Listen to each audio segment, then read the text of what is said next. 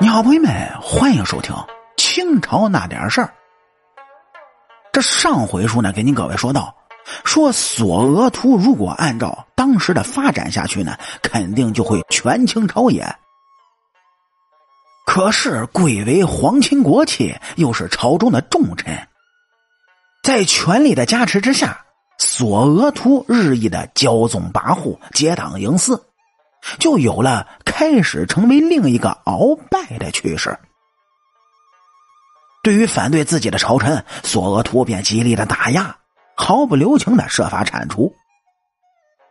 为官轻免的顾八代因为不愿意依附于索额图，索额图便篡改了吏部对顾八代的成绩批语，将上等的批语就改成了浮躁，这也就导致了顾八代被免官。面对朝中的后起之秀明珠，这索额图啊，更是将其视为眼中钉、肉中刺，处处的与明珠是争夺权力。这卧榻之下不容他人酣睡。康熙呢，想要撤掉三藩，无奈朝中无人支持。猜透康熙心思的明珠是果断的支持康熙，与索额图呢就站在了对立面。撤三藩引起了平西王吴三桂的不满，发起了叛乱。吴三桂势如破竹，康熙是节节的败退。面对危机呢，朝中大臣建议康熙迁都盛京避难。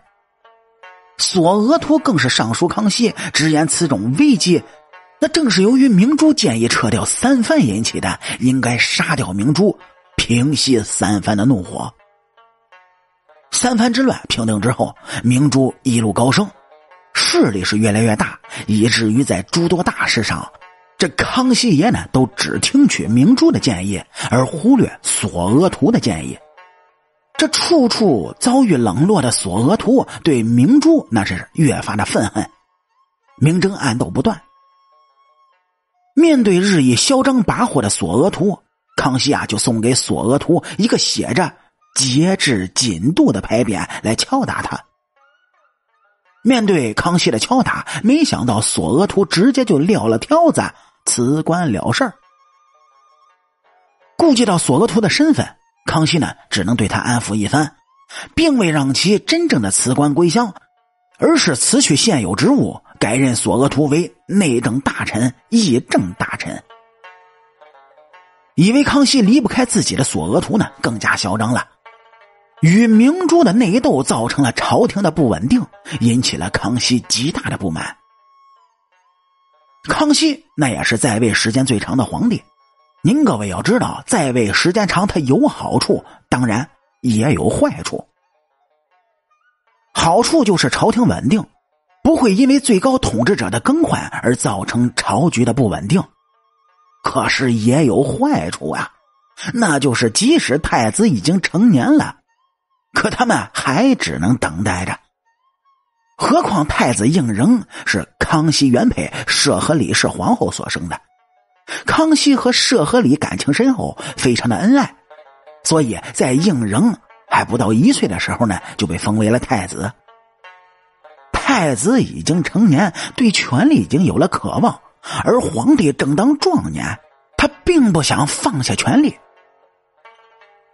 不仅是当了多年太子的胤禛有些等不及了，对于其他太子来说呢，面对如此未知的储位，就难免会生起夺位之心。况且胤禛呢曾经被废过，那么再废一次也是无位可知的。于是这太子之位就引起了众多皇子的争夺。著名的九子夺嫡就是康熙时期发生的事儿。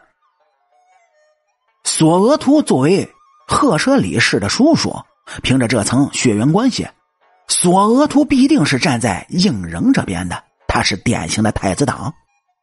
为了帮助胤禛早日争取到皇位，索额图就有了谋反之意。索额图制定了皇太子制度，提议皇太子可以穿戴明黄色。在这儿，康熙看来呢，这完全和皇帝是一模一样的礼仪排场，简直就是逼宫啊！康熙啊，就觉得索额图一步步的教坏了自己心爱的儿子。曾经这胤禛呢，也是个勤敏好学、文武兼优的孩子，可是啊，却被索额图教唆着，成了夺权的工具。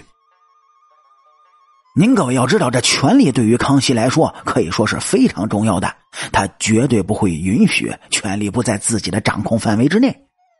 就像少年康熙面对阻碍鳌拜要坚决除掉一样，索额图也得除掉。于是，这康熙下令将索额图是幽禁在宗人府，四个月之后便将索额图赐死。